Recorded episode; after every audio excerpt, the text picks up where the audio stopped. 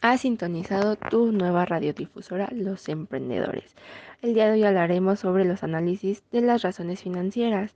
Esto refiere a las pruebas numéricas que se expresan en forma de indicador o índice. Esto quiere decir que se evaluará una pequeña o gran parte sobre la empresa, en parte del dinero, para saber en qué estamos gastando de más o qué es lo que hace falta para poder obtener un poco más de ganancias. Se aplica en todo tipo de empresas, micro, macro y demás. Eh, es una relación financiera entre dos o más cantidades. Ahí que se llega a expresar mediante la relación existente entre algunos conceptos financieros para las razones que tengan algún significado. Debe de ser determinado entre dos o más conceptos cuya relación tenga algún significado.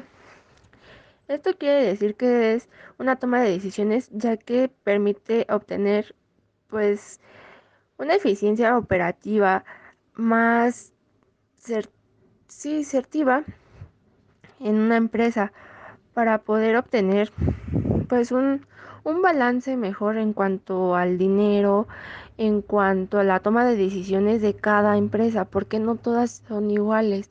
Cada una tiene una manera diferente de operar. Es indispensable saber que es importante nuestro método para poder saber cómo vamos con nuestras finanzas. Para esto se comienza por un análisis financiero que es importante comprender en qué consiste el proceso del mismo. Primero se analiza la evolución de las cifras.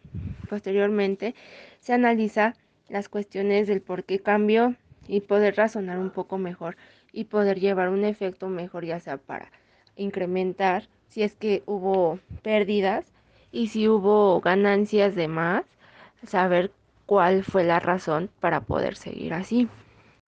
En nuestras razones financieras se pueden hacer diferentes comparativas, por ejemplo las contables o las económicas de nuestra empresa a la cual estamos hablando o estamos laborando. Así puede ser a largo, corto, mediano plazo y podemos hacer una evaluación sobre el resultado para poder tomar una pues una decisión más certera, más confiable y poder hacer que nuestra empresa pueda proseguir. También lo conocemos como análisis financieros. Esto hace que parte del análisis financiero tenga las razones, se basan en los estados de las empresas, son extrema, extrema importancia para poder tener un análisis mejor, eh, más profundo y tenga una capacidad para ser responsable ante las obligaciones. También sirven para la toma de decisiones. Por otra parte, también permite realizar comparativas entre los periodos antes mencionados y poder tener cambios mejores para la empresa.